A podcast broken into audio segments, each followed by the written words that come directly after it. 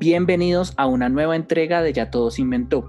Esta semana tenemos la segunda parte de la entrevista con María Montoya. Esperamos que la disfruten mucho. Hay, hay otra cosa que, bueno, no sé si quieras hablar de eso que pasó últimamente. Si no quieres, pues nos dices.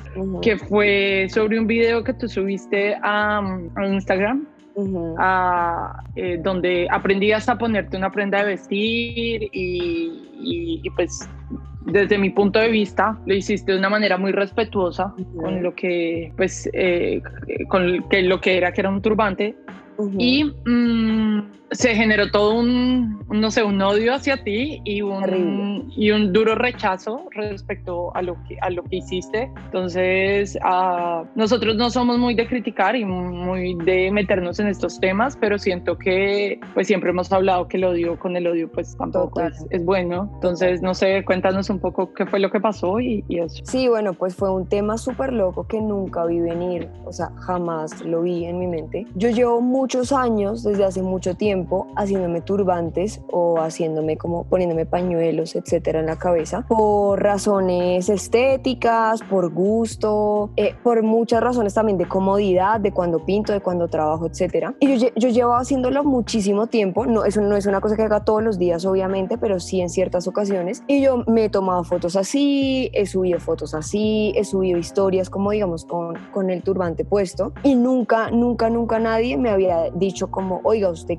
quite porque usted no se puede poner esto. O sea, nunca nadie me había dicho jamás, jamás de la vida. Y con, precisamente por esas fotos y esas historias que yo subía, muchas de las personas que me siguen, y no solo mujeres, también hombres, me habían dicho como, oye María, ¿por qué no nos enseñas cómo tú te haces el, el nudo, cómo tú te lo amarras? Porque yo he intentado y no puedo y he visto videos en internet y no sé, no me funciona, bueno, etcétera. Y yo la verdad le había hecho mucho el quite al tema porque yo dije, pues pucha, ya había tenido, eh, digamos, unos meses antes un tema de racismo súper jodido donde se me acusó por ser racista porque tuve una pelea con una persona que yo conocía desde hace mucho tiempo. Esta persona hace parte de la comunidad afro. Habíamos tenido una discusión entre los dos que él decidió hacer pública y en esa, en esa discusión que tuvimos que él decidió hacer pública, se fue conmigo con toda en un discurso de racismo y de por qué yo era racista, lo cual pues fue devastador para mí, ¿sí? Porque yo nunca había tenido ningún problema con ninguna persona de la comunidad. Mi mejor amiga hace parte de la comunidad afro. Como que me parecía increíble que todo eso estuviera pasando y por ese tema que estuvo también tan caliente como hace unos meses, yo dije, no, pucha, yo no, yo no sé si decirle a la gente como, oiga, no, venga, mejor no, mejor usted busque un video en internet. A mí me daba como cosa y me daba miedo porque yo sé que esto puede ser peligroso por el tema de apropiación cultural, que es un tema súper complejo, súper polarizado, porque el 50% piensa que no, no hay apropiación y el 50% piensa que sí, ¿sí? Y, los, y el 50% que piensa que sí está en un radicalismo súper, súper fuerte, ¿sí? Que no digo que esté mal, sino que yo con esta experiencia me di cuenta que ese radicalismo rayaba mucho en la violencia y eso a mí me, me asustó, me asustó mucho. En fin, yo decidí hacer el video, obviamente entendiendo la referencia del turbante, entendiendo la historia del turbante, entendiendo que el turbante no es solo un objeto afro, sino también de otras culturas, con otros significados, con otros intereses, con otras simbologías, etc. Y dije, voy a hacer un video cortico y en ese video voy a explicar al principio y voy a aclarar como, oigan, mi intención no es hacer apropiación cultural ni apropiarme de un objeto. Sí, porque lo explicaste.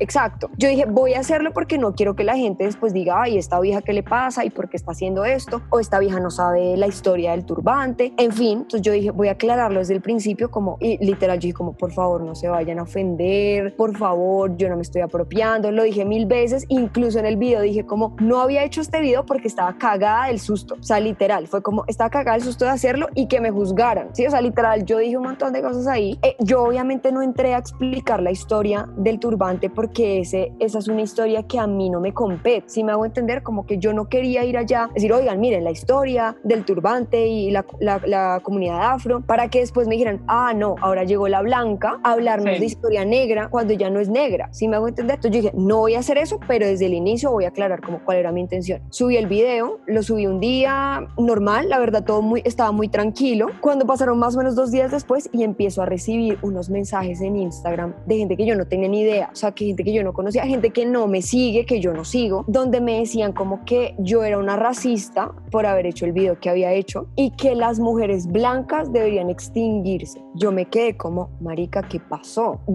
esa era la punta del iceberg, ¿no? Entonces veo eso y, y eso se volvió una cadena porque obviamente la gente empezó a compartir el video. mis redes son públicas porque yo creo que, me pucha, si yo soy artista, si yo quiero hacer un activismo, si yo quiero dejar un mensaje, pues yo tengo que hacerlo en grande, ¿sí? Como público. No, no puedo como cerrarme, creo yo, y toda la vida he manejado mis redes así. Entonces, obviamente, ese video llevó a mucha gente. Mucha gente lo compartió. De la gente tiene su historia. Una, como obviamente en mi usuario de Instagram, y abajo ponían María Montoya como foto de mi cara, literal, como ella es una racista, ella violenta a las comunidades negras de Colombia. Y yo decía, Marica, ¿esto qué está pasando acá? Como que yo nunca pensé que eso, eso fuera a pasar. Entonces, claro, la gente empezó a compartir esto. Esto se volvió como una cadena. Y ahí, de verdad, fue la primera vez que dimensioné el, lo densas que pueden ser las redes sociales. ¿sí? Como, claro, y, y yo siento que hemos caído en eso también muchas veces. Como yo vi que una amiga puso que X persona hizo X cosa y yo, sin saber la historia y sin nada, voy y me meto y empiezo yo a compartir y digo, miren, esta persona es una mierda por X o Y y eso se vuelve una cadena gigante que muchas veces fue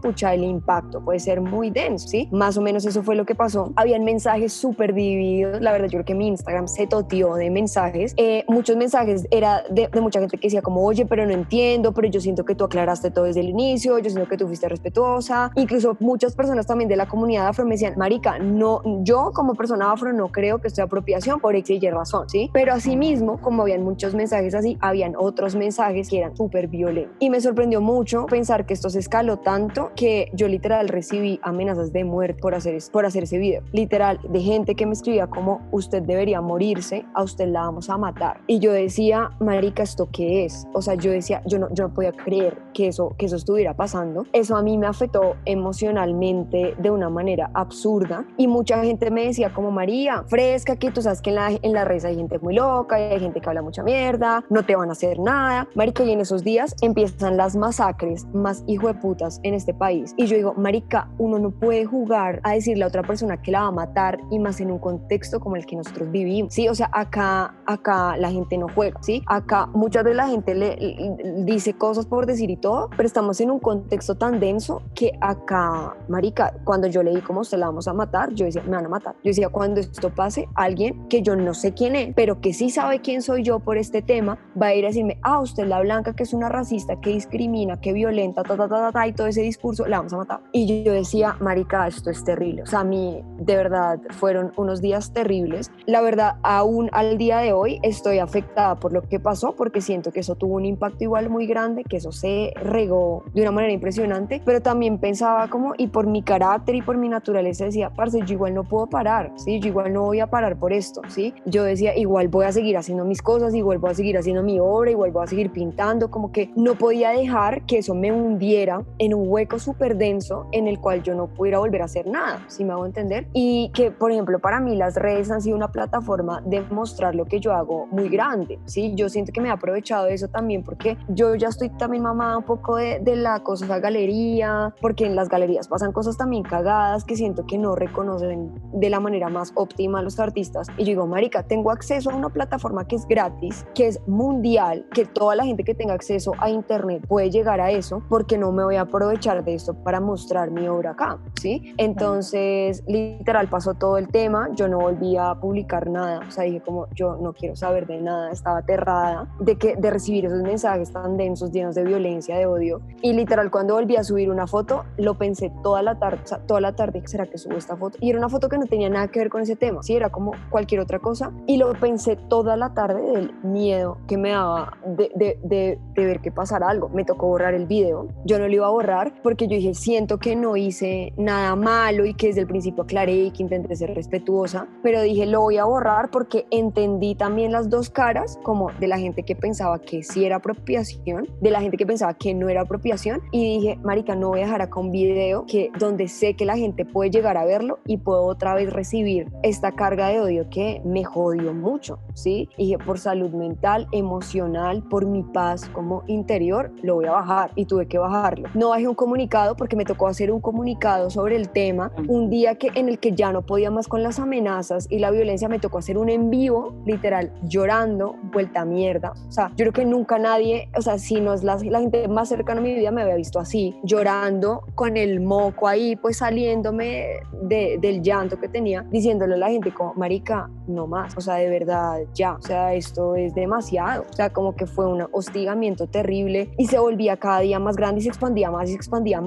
Y yo decía, pucha, ¿esto hasta dónde va a llegar? Hasta que alguien de verdad me mate, como que me parecía terrible y pues decidí como cortar el tema ahí. Yo quería abrir como con todo este tema, abrir un espacio como para el diálogo y como invitar a una persona de la comunidad afro y que, y que de verdad nos dijera como por qué consideraba que era o no era apropiación y como entender un poco el tema. Y esta persona recibió amenazas de otras personas de la comunidad afro donde le decían que no, podías, no podía apoyarme a mí porque si no baila con ella. Entonces yo decía, wow. pucha, queremos abrir espacios, ¿sí? Pero, pero no se puede tampoco, si me hago entender. Entonces se volvió algo muy complejo, me dolió mucho, o sea, lloré, yo creo que lloré una semana sin parar. Estaba súper abrumada con el tema y dije como, creo que ya lo voy a bajar, bajar el tema hasta ahí porque de verdad me, me impactó mucho. O sea, el impacto fue muy denso.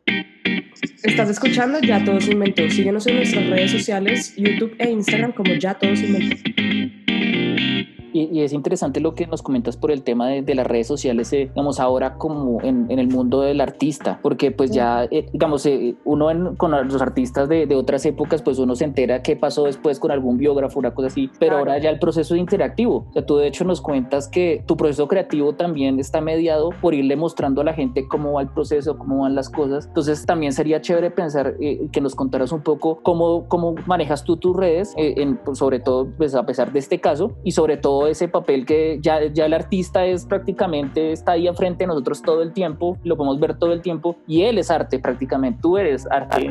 Claro, no, claro. Yo, yo siento que al principio, bueno, hubo también varias cosas como con el rollo de arte y redes y fue que cuando yo estaba en la universidad fue cuando abrí Instagram. Yo Facebook tenía como desde los 15 años, una, una huevona así, pero pues como que Facebook uno subía fotos, compartía canciones, yo solo compartía canciones de YouTube, como este video lo amo, entonces comparto esta canción de YouTube y escribía cualquier maricada, ponía estado y ya, sí, pero nada, nada más. Entro a la universidad, empiezo a hacer artes, llegó como el boom de Instagram. Yo al principio era como, ay, Instagram, qué maricada, me parece una huevonada. Mis amigas lo tenían, yo dije, no, pues marica, yo también lo voy a abrir y empezaba a subir huevonadas, como fotos de, de mías en la calle, en mi casa, cualquier cosa. Y después, como fui haciendo y generando obra en la carrera, dije, voy a ir subiendo cosas de esto, como fotos de mi obra. empecé a subirlas. Entonces era una mezcla como de vainas muy cotidianas, como de mi vida, y, junto a, obras o procesos creativos de, ciertos proyectos. Y me acuerdo mucho que otros artistas que ya, digamos, ya llevan mucha más trayectoria, ya se han graduado de la universidad, me decían como, oiga, mire, yo creo que usted debería separar sus, sus Instagrams, o sea, usted debería tener un Instagram para arte y un Instagram para usted, porque es que marica, vuelve y juega el discurso de el, el artista es una cosa y la obra es otra cosa. Y yo de huevona, porque hasta el día de hoy pienso que fui una hueva, como que le copié a este man porque el man también me gustaba un poquito, entonces uno es una hueva cuando le gusta algo,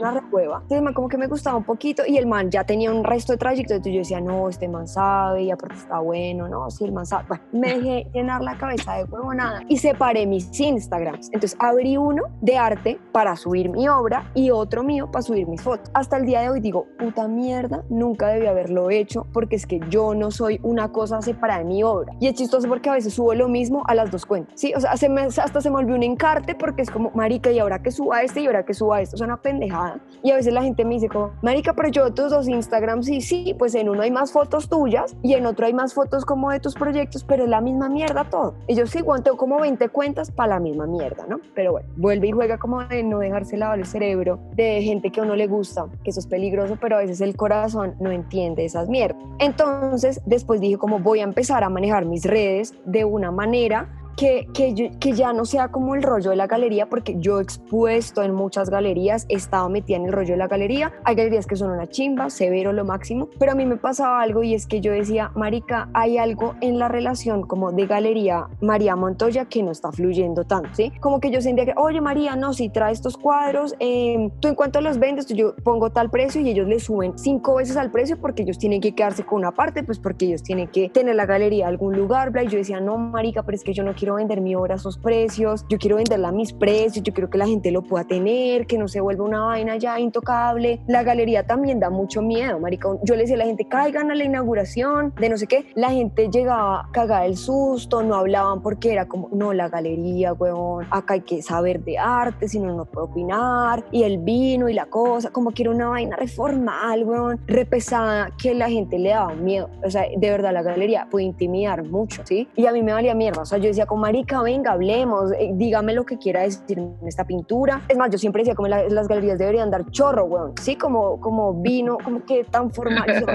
traigan un guaro, alguna idea millonaria.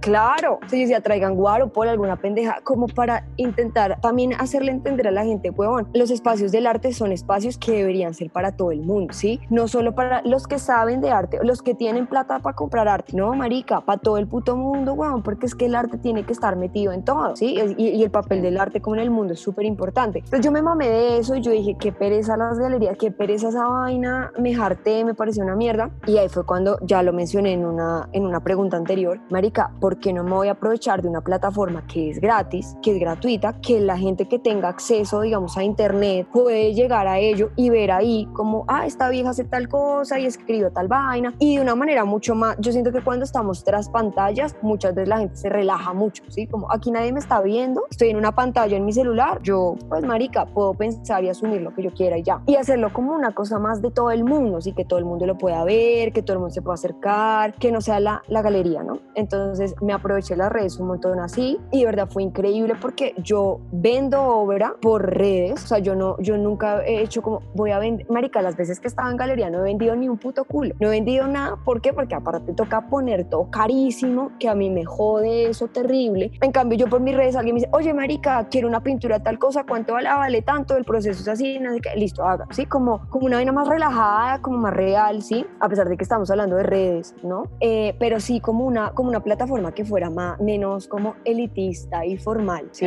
Entonces he intentado hacer eso con mi obra hasta hace poco fue que empecé como a hablar de los procesos detrás de, ¿sí? Porque yo siempre mostraba las piezas y muchas veces ponía textos o en, la, en el mismo caption de la foto decía esto es sobre X, Y, Z, ¿sí? Pero hasta ahora es como cuando más me, me he acercado como personalmente con la gente que me sigue. Porque en un principio era como, listo, yo subo cosas, yo sigo a, a X gente, X gente me sigue a mí, hay comentarios, mensajes, lo que sea, pero ya, ¿sí? Ahora como que he intentado también construir algo mucho más como abierto, por decirlo así, que eso también es peligroso, no crean. Cuando uno es tan abierto y cuando uno cuenta todo, la gente llega ahí a, pum, a caer. Entonces hay que, hay que, hay que cuidarse, aunque yo soy súper, marica, les voy a contar todo, bla, bla, bla, bla, me toca como controlarme un poco con eso, porque yo no me controlo tanto. Entonces sí intentar como, como hacerlo, pero siento que ha sido igual una cercanía linda con la gente que me sigue y con todo este tema que pasó de, de, del turbante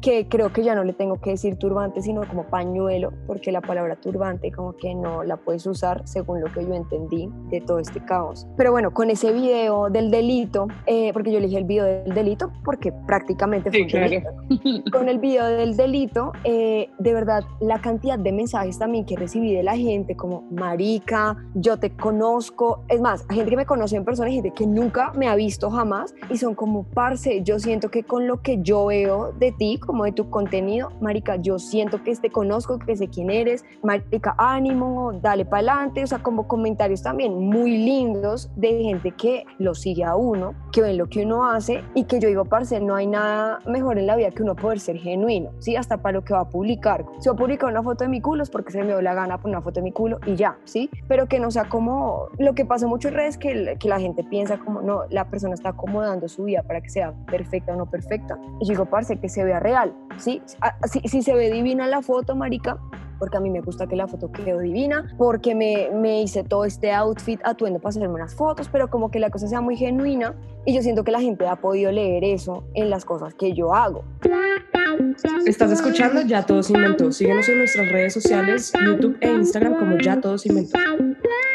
Eh, hay una cosa que tú tratas mucho y, que a mí pues me parece muy interesante. Yo obviamente soy mujer, soy em, feliz de ser mujer, eh, mujer lesbiana. Todo lo de machorra y todo lo de todo lo de ese punto donde no, no le permiten a uno descubrir su, su, sexualidad y es, eh, siento que tú tratas muy bonito la feminidad, ¿no? Y ese empoderamiento desde ser mujer, a, desde todo lo que abarca ser mujer, que, que es realmente muy amplio, hay muchos tipos de mujeres, entonces siento que tú el feminismo lo tienes muy marcado y me gustaría que hablaras un poco de eso.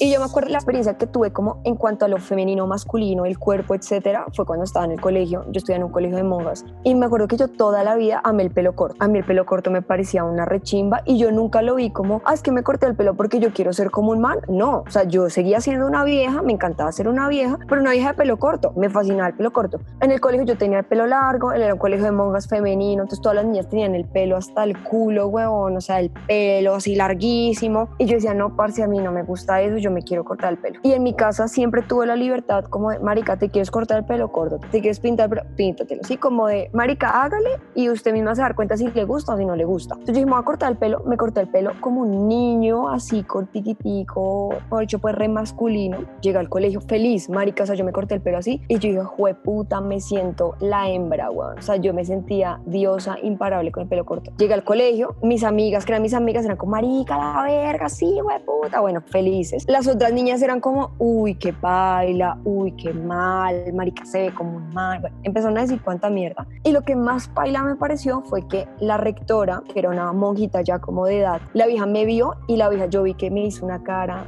como de esta mierda que fue, me llamó y me dijo, mire, le voy a decir una cosa, una mujer que se corta el pelo es un hombre y este es un colegio para mujeres, o sea, usted está en el lugar equivocado. Cuando ella me dijo, una mujer que se corta el pelo es un hombre, yo dije, como, marica, me, salió, me salieron huevas, en ese momento me salieron huevas. Yo dije, ah, no, o sea, me salió bigote, me salió pipí, todo, porque yo dije, ah, marica, entonces yo me volví el man, el macho, pues, y hubo algo que, que yo dije, o sea, a mí me rayó mucho el coco eso, aparte yo tendría 13 años, me rayó mucho el coco, pero en un momento yo, porque yo siempre fui muy rebelde, como muy hijo de puta, ni mierda, a mí no me van a decir qué hacer, ¿sí? Ella me dijo eso y yo dije, ah, bueno, entonces voy a ser el macho más macho, marica. Si ella me dice que, que, que eso es de hombres, pues yo voy a ser el reman, ¿sí? Como que me, me, fue puta, me llené de una ira también y como una rebelde. Yo dije, ah, me dijeron que soy un hombre, pues soy un hombre, soy el hombre, güey, ¿sí? Entonces fue complejo para mí como entrar, como, fue puta, como así que no puedo cortarme el pelo porque soy un hombre, como así que si, si yo no soy mamá, entonces soy un hombre o fracasé como mujer. Y ese fue otro tema también en mi vida súper denso el tema de la maternidad de los hijos, porque hubo mucho tiempo que yo me di mucho palo porque yo nunca sentí como, como